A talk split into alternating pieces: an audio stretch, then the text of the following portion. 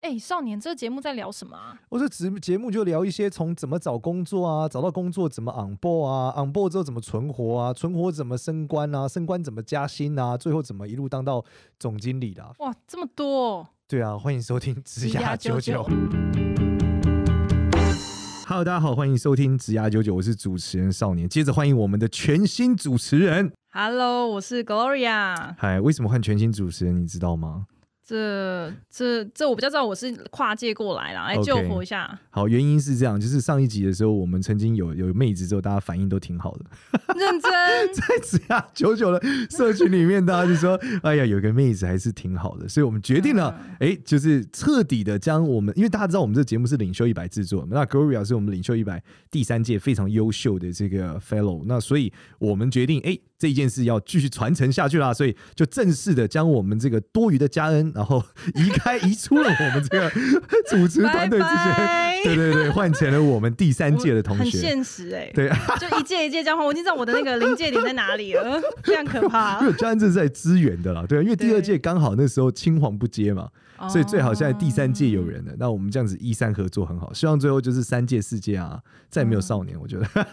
我知道你很想赶快退掉，没有你，你没有办法被取代啊 不。会不会，就是换成有这个妹子之后，可能乐趣更高 一点。然后哦希望希望希望，好啊。好哎、我其实这是我第一次录 podcast，对对啊。然后我以前过去其实，在 YouTube 是我比较熟悉的领域，也是对我的创业项目。然嗯，后，但我觉得我蛮幸运的啦，就是都一直是幕后黑手角色这样，哦我都不需要走到面前。对对，你不觉得在荧幕面前出现，其实是一个蛮……就我觉得它是一个华丽的登场，虽然说看起来很有影响力什么，可是其实它有点很忧郁、很悲伤、有点混沌的一个状况，你不觉得吗？我觉得最难的是什么，你知道吗？最嗯难的是你得一直保持看起来良好，哦，我觉得这个是最难的。有红灯的时候不能闯关马路，不不，倒倒并不是这个，就是犯不犯罪这件 事、啊。问你直接带到了啊这个刑法阶段， 不是不是，是你第一个是你得维持有精神啊，你得要好看，嗯你不能过得乱七八糟啊，嗯，所以你要很自律。其实它跟运动员有点像，就是如果你很不自嗯律，你的表现可能就不会那么好。所以你的生活要可能，例如说你吃喝要注意，变胖大家会念你啊，哦看起来累也不可以啊，然后最近肤况不好也不行啊，就是大家会有各式各样、各式各样对你这种观察。嗯，嗯嗯，然后我觉得这个是最硬的，真的非常硬，因为呃，我我我之前我认为说，今天我之之前做新创事业嘛，反正我每天我两天睡一天也无所谓啊，嗯我看起来很憔悴还好啊，反正是公司在 run 又不是我在 run。嗯，但是当你自己成为了这个产品的时候，就很尴尬，你就不能看起来就是不太好啊。那我觉得男但生很又难这比，样啊，哎、我我觉得是有机会啊，就你生活的很简单就有可能嘛。但是我觉得男生跟女生又又不太一样，我觉得男生反正真的乱东西就那样嘛。但是对女生就又有更多肤况啊，还有人会说你可能老啦，而且就就以我认识的 YouTube 界来说，因为我们之前就是有跟很多人认识，然后我觉得女生长得漂亮只是最低最低最低的门槛，长漂嗯亮是。大家都超美、超正、超瘦，因为就是荧幕会放大你一点五倍，对然后结果每个人都超瘦。可是男生真的不要，你帅就是流量不 好，你要你要亲切，你要有观众缘就好了。就你讲话亲切比较重要，帅真的完全不是重要。而且你越你有没有发现 YouTube 的男生都不帅？因为帅的都去拍戏啦，也不会吧？没有帅的在 IG 上，你又帅又可以讲话，你就是去拍戏啦。如果你又有表现能力，你不 就也许光汉是了吗？啦？对啦，对，啊，哦，原来是因为这样 吗？那女生就可没有女生，就是很多 YouTube 就是都都漂因为亮，竞争的太多啦。你女生又漂亮又好看，会不会其实搞不好根本还不能演戏啊？对对，你因说为有因道为理男生又帅又好看又愿意演戏，因为嗯我觉得当男明星比较不是男生的主流路线，哦，对，但是当女明星在女生中是一个，例如说我们看到模特或什么，一嗯直觉就是女生嘛。嗯，嗯但是男生嗯就是你要长得好看，要每天会打扫打理自己，我觉得嗯这个你就是男偶像嘛。对。但我觉得，其实，在荧幕面前的人，他难的是他要一直被人家认出来这件事。是，我觉得他很像在一台火车上，嗯然，后你就是坐在驾驶舱的那个人，就对只有你自己跟其他驾驶舱的人可能知道那痛苦是什么。然后他就一直往前开，一直往前开，一直往前开，有时候时速可能三十，有时候三百，那你完全不知道这台车会开到哪里 去。就我觉得这件事其实超可怕，就是而且你不能说我今天我要下台，大家就不认识你，没有你你在其目前的一天。大家就是这样子在定位你的，你没有哦说你再就见是的余地这样。公众没这，我觉得有两个阶段，嗯就是呃，你从这个流量组嗯到嗯 IP，我觉得是两个阶段。就是所谓流量组，就是你靠流量吃饭，所以你有很大的流量，所以你没有露脸也都无所谓。嗯，但是这里面的 bug 就是说，你要成为 IP 的时候，就是你成为一个一个得智慧露财脸产角色的时候，对那这时候你就会成为名人。名人就是你干什么都会有人看你。对，对，那这件事情是我觉得是两个阶段。像大陆有一个创业项目很漂亮，叫同道大叔，跟大家分享。嗯他是一个大陆全大陆最大的星座 IP。嗯你这个人很有趣哦，这个人是他出道的时候呢，他是拿一个面具遮着自己，嗯然后再讲星座，嗯然后讲的很有趣。就后来呢，他就把他的他讲完星座之后，他把他星座的内容再画成了图，画成类似 Line Frame 这样子的东各种图。嗯，最后，他就把他的这个头的面具加这个图卖掉了，所以他就嗯退场了。同道大叔就变成了另外一间公司的了，他去干另外一件事，所以他人生就从同道大叔这个东西毕业了，他去做其他东西。但前面会不会是因为他是有戴面具？因为就没有人知道他是谁啊，所以他一对开始啊想就是这样啊，他一开始想就是他要卖掉这间公司，哦所以他很从聪明哎、非常聪明，所以他从起点的时候想的就是我那我戴面具我才有办法脱身，而且这面具以后可以拿去拍卖，没错，就这样，就是阿嘎的大头佛， 对，差不多那那个中指通，对，那就是那个东西是可以卖掉的，但如果我继续下去，我就不能卖掉，这其实也回到一个，就是我们最近也在想的一件事情，就是可能很多人会觉得说，呃，YouTube 它是现在就是很夯很潮的一个职业，可是其实它。当你在浪浪上的时候，你已经在招挺上，就是我们大概有四十几万订阅嘛。然后其实我们一直在想一件事情是。我们应该要发展我们自己的品牌，还是我们要产出更多的影片，就是把我们的团队扩大这件事情。假设团队要扩大，那我们应该是要做哪一件事？这是我们现在的很很卡的点啊。 OK，我们最近在讨论一件事哦，就是我我从我们从互联网角度来讨论，创业的角度来讨论，你们会更比较清晰来看。嗯，呃，举例来说，就是你知道一个 App 用户跟一个微信用户跟一个粉丝页的粉丝价格一定是不一样的，对，对吧？假设我们今天有个人说我有一千万的 download，嗯，跟我有嗯一，千万的 follow，、嗯嗯嗯，不是一个等级，对，因为 download 是很当落难很的。难，对，对，那如果他在讲我有一千万的日活，就这一千万的日月、哦每天活 DAU 跃活跃，嗯每天有一千万人使用我，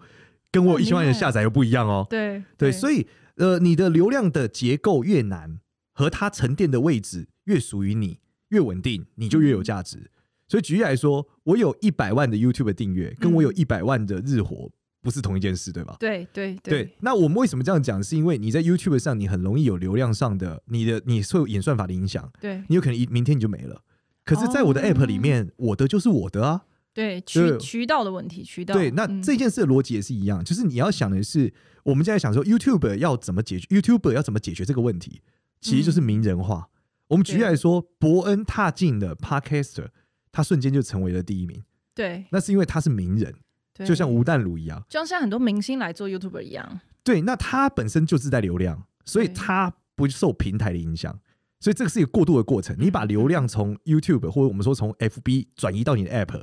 其实就是一个你从把流量从 YouTube 转移到你成为名人身上的一个过程。那这样你要先够有名，再去做这些事，才会借力使力的概念。应该说，你要让自己从有流量变成有名，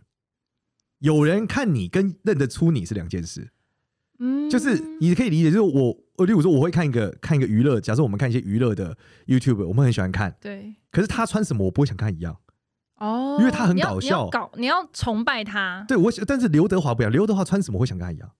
或是对瘦呃现在讲刘德华可能有点老，我们讲瘦 子好了，嗯，顽童的瘦子嘛，行走的费洛蒙，对对对对，，那瘦子就是他穿什么你就想跟他一样，嗯那这时候你就成为了流量是你的，你的价值就不一样，同样一个粉丝的等级就不同，对对，他的一个 follower 跟你在 YouTube 上一个 follow 一个订阅不是同样一个价钱，那这个转换要怎么做到？那就是你要去思考的是传统的明星是怎么诞生的。我们跟大家讲一个有趣的发生，有趣的发现哦，嗯，我们大家都觉得网络世代是主流，现在明星已经不行了，等等等等。嗯但其实你仔细看一件事，我们从 Netflix 来看对， ，Netflix 前一阵有一片叫做呃“千万别抬头嗯嗯，有”，看你，会发现里面演员都都大是咖，好莱坞明星，对对，这很有趣哦，不是网红哦，对，这一个网络串流发生的一个影片，它里面的演员还是传统好莱坞工业化产生的结果，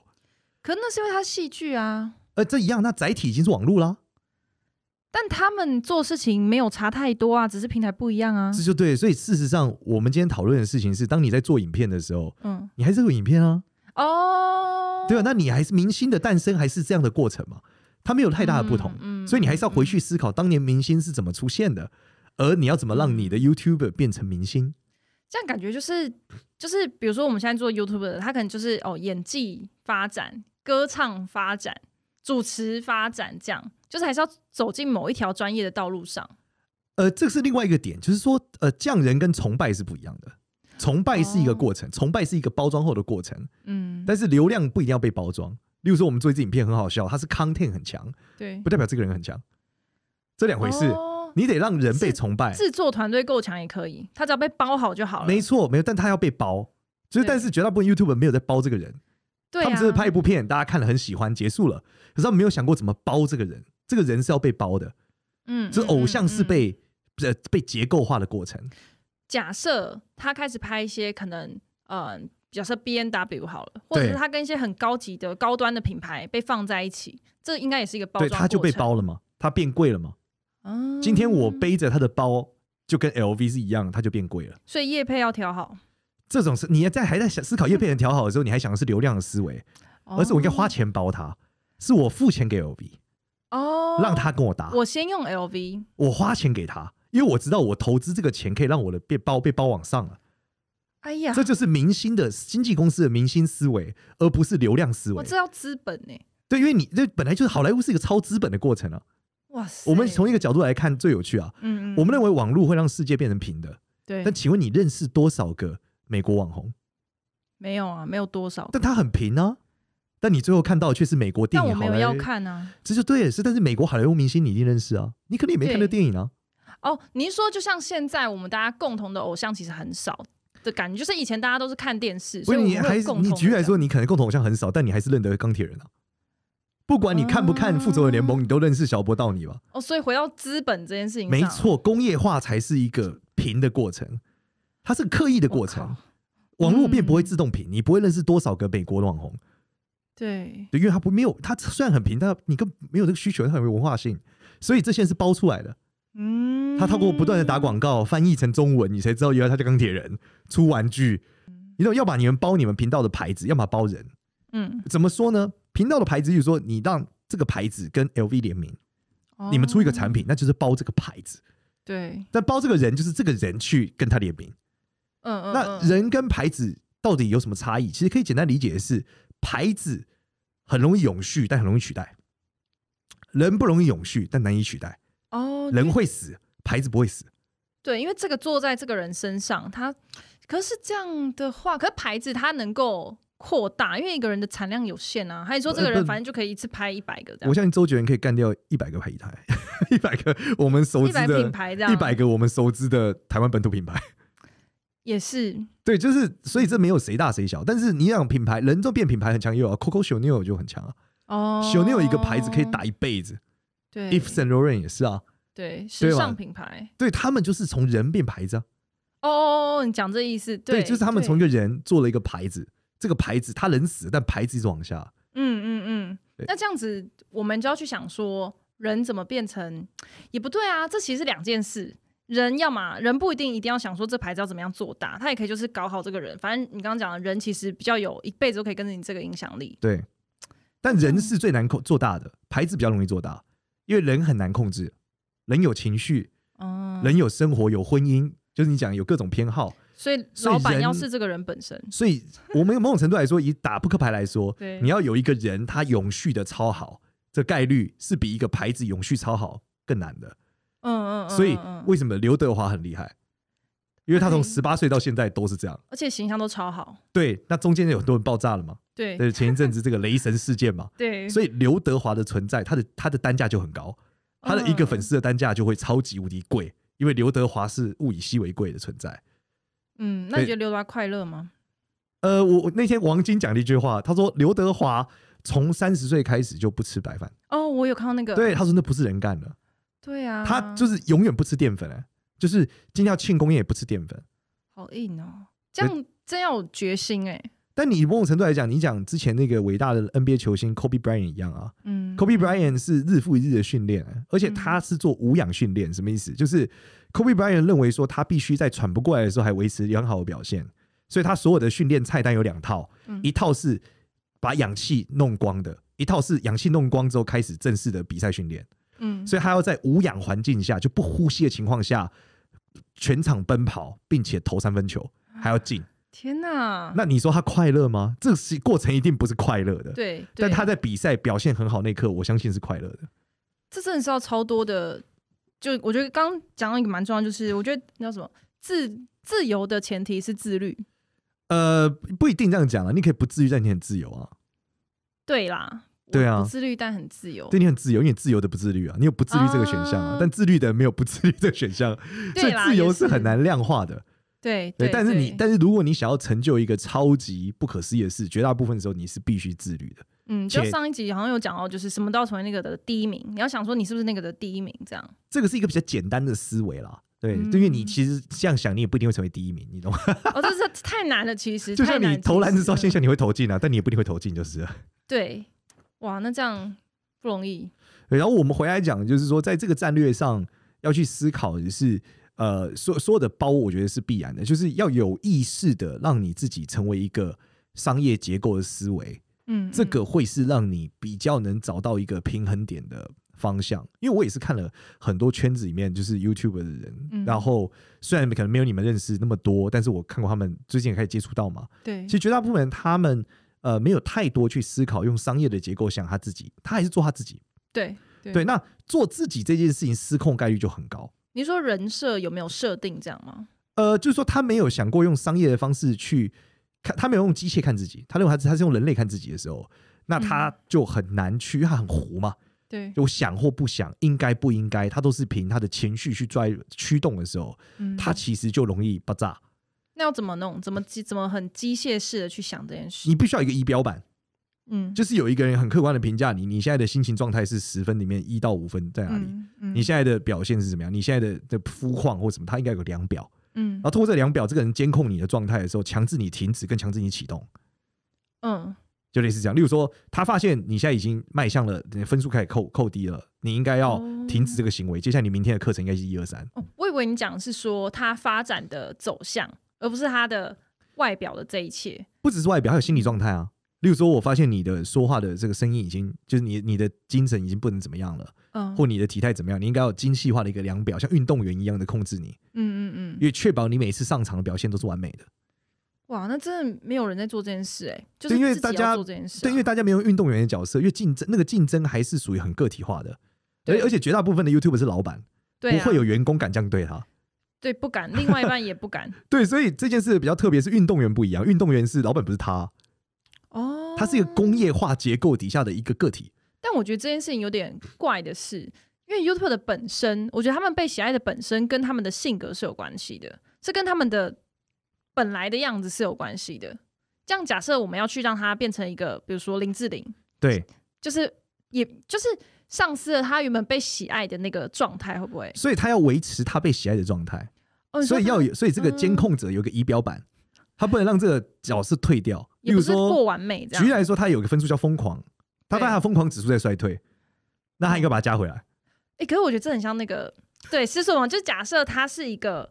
很疯狂事情起家的网红，对，我觉得这这一定是走向毁灭，因为人性是贪婪的，是我们想要看它更对可怕。可能他这次放一只蟑螂在他的房间，他下次要放一百只在他的浴缸，然后他泡下去，大家才会开心。这是第二个方向，就是说他有一个他人设的战略。先就我设定好我，们举例来说，就是呃，你我我们从潮牌的角度来讨论它。例如说，我现在的潮牌是卖给十五岁的人，嗯，那大概就那个样式。对，可是买我的人长大了，二十五岁，他就不买十五岁的样式了。啊所以潮牌必须长大。我以为是他就是要找新的十五岁，不，新的十五岁可能不买单他的这个东西啦。哦所以他要走已经买过他的东西，都对，跟着他因为一起因为长你这大。跟设计师很像，设计一个年纪大的设计师很难做出一个年轻设计师要的一个样式，就你不会穿跟你爸同一个东西嘛。对对，所以你不会看你爸的偶像嘛，很奇怪啊。对，听他们复古的歌，我都觉得天哪，我不行。对，就算那个人我装年轻，你也看不下去。对，所以它其实跟设计师潮牌是很像的，所以潮牌得进步，你的内容也得进步，你不能一辈子靠疯狂。我们举个最有最有最明显的例子嘛，就 circus 嘛。嗯嗯，我这个年纪啊，嗯我这个年纪小时候看 circus 啊，circus 小时候很疯啊，超疯但，现在他们不可能一直疯下去啊，对他现在正常所以 KOL 得长大，哦，所以它是一个过程，你不能一直去装小孩。就像或者说你你如果一直往讲你这样讲，你用疯狂作为你的对价，它有个临边际效益嘛，嗯你的边际效益就有临界点嘛。对那最后如果你是爆炸，这个边际效益很低嘛，所以一定对要有一个人无时无刻用一个第三者的角度帮你打分数，所以你的边际效益正在下降。所以这是一个产业，这是一个可以找的工作。其实他就是经纪人，哦，是经纪人的对负责的吗？超级经纪人就是这样。就是大陆有个超级经纪人嘛，我忘记他叫杨天真还是什么嘛，嗯他就负责所有接手的艺人开始包装他嘛，嗯所以你会发现有一些明星给他接手之后，他包了以后，那个人完全是另外一个人了，哇塞，从性格、偏好、说话、喜好、口味，全部都是全新的，他只是工业、嗯嗯工业化他，他基于他的特质工业化他，让他呈现另外一个样式。所以你的意思是说，我们如果想要当一个，假设团队要扩大，那其实我们思考的事情不是说我们片要变得更多，而是怎么样让这个人可以维持在大家都喜欢的，然后做出好的内容就好。对，那你要想的是下一步啊，就是你到你的 IP 到底是你不能把流量一直寄托在 YT 上嘛，那 YT 赶紧算法你就吃狗屎了嘛，对，所以你要么包名人，要么包品牌。哦所以你们的第二条战略扩大的战略应该是有一个品牌部，对他负责要么包这个人，要么包这个牌子。嗯嗯，对，每天想着怎么把这个牌子变贵。嗯，就像你刚刚讲，就是跟一些大品牌合作之类的。对，那你的流量就会从原本一个值十块变成一个值一百块。因为之前我一直觉得有件事蛮怪的，但我现在有点懂了。就是那时候我就看说很多可能 IG 他们的人可能 IG 网红可能他们的追踪数不是特别多，可他们可以都跟时尚的绑得很近。那我想说为什么我们不行？这个其实跟你的定位和你的合作和你的关系有关嘛。嗯最后我们回到一个简单的东西嘛，你现在广告好像这流量很好，嗯，你卖的有 Vogue 贵吗 ？Vogue 一一定很贵啊。对 Vogue 一对张纸的价格就是你的 N 百倍啊，因为 Vogue 这个字值钱啊。对，对，你们流量一定是 Vogue 的大超级多嘛。所以我们先去蹭它。呃，梦程度趁它或是有什么合作，一定有个切角啦。对，对啊，那你就会发现它，你就会开始有品牌的结构嘛，你就越来越高级，越来越高级嘛。嗯，对啊，嗯就是一嗯个 Vogue 的受众跟一个我们讲随便 YT 的受众，绝对不是一个价格啊。对，对，因为它的取得跟它的认知很难。我相信，就是我我我妈可能会看 Vogue，但我妈可能不会看最新。假举例来说，我妈如果是贵妇，但我妈其实不是。嗯 对，那她会去看一个这样的东西嘛？嗯，那你的你的流量的消费力决定了你业配的价格，对。就大概是这样。嗯，我觉得他这样讲才应该是，就像名牌我们要去高档化，但是我们的名人人的部分就是让他更有名、更有名、更有名这样。那它也要高档化。你如果你也可以让它流俗化，都可以看你要走的方向。因为一个人是广的嘛，可是品牌就是要让他一直往上走，你品牌也可以说是知名度高，但是往下走啊。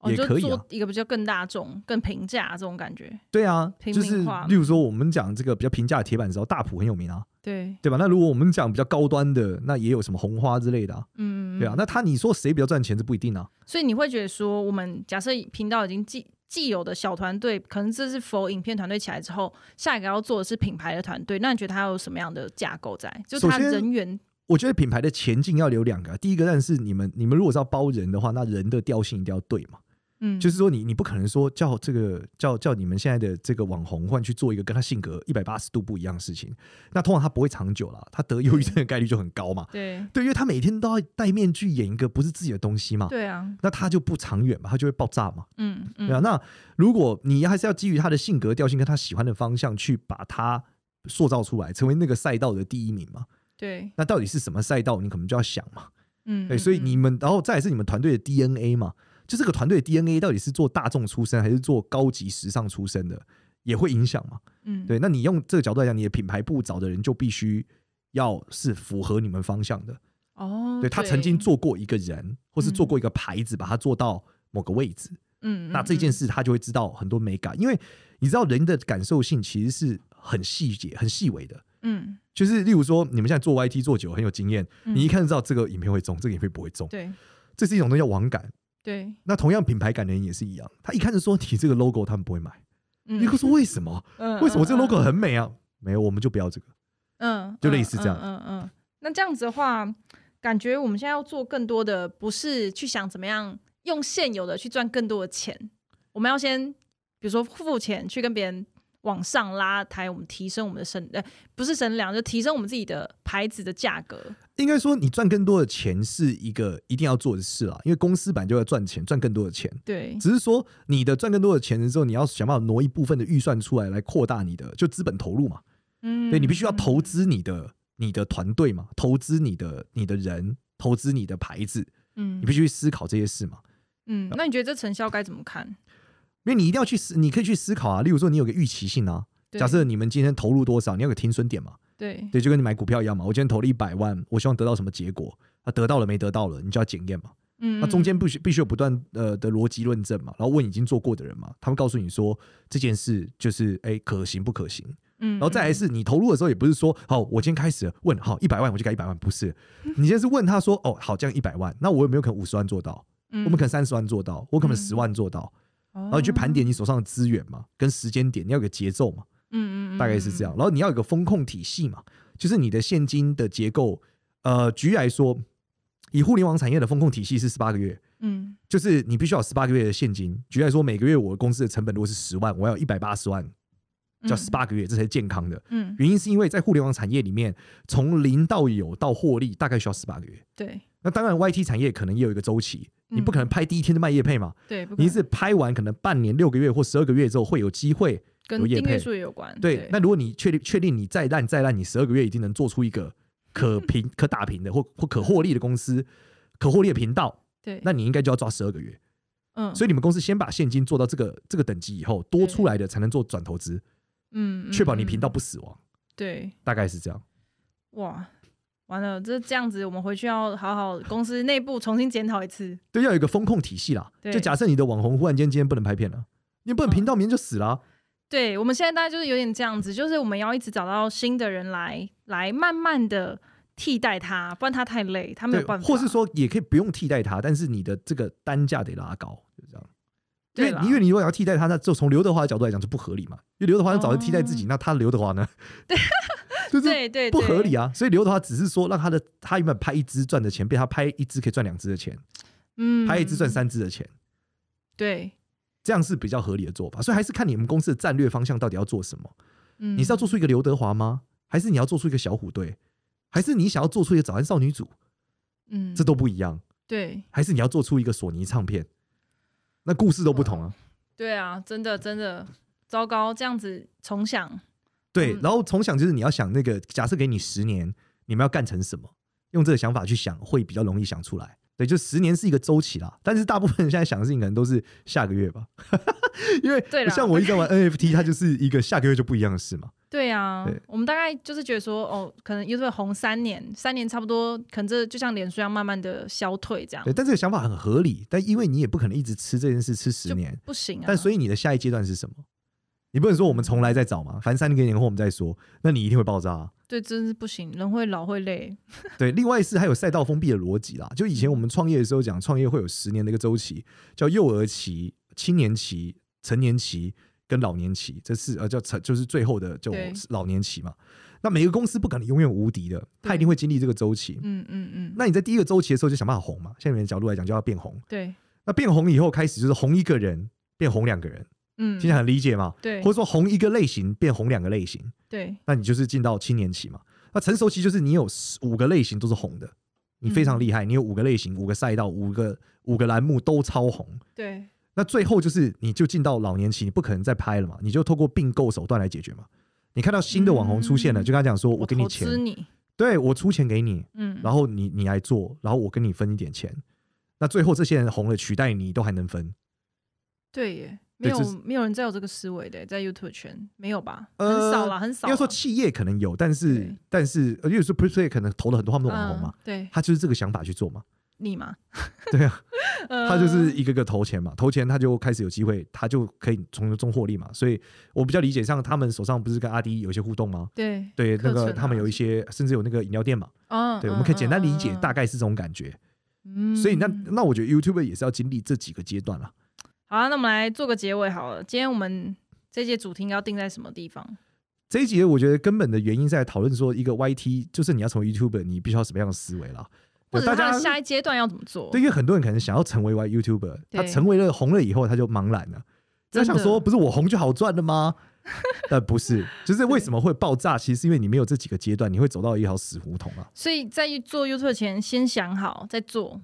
应该说你要先做，但哦做先的过做程要想，对你，不能只做不想，你就必须要边做 边想，你就不会撞到墙。没错，所以你要把你最好就是先开始做，做完之后再想下一个阶段。永远在这个阶段的时候想下一个阶段。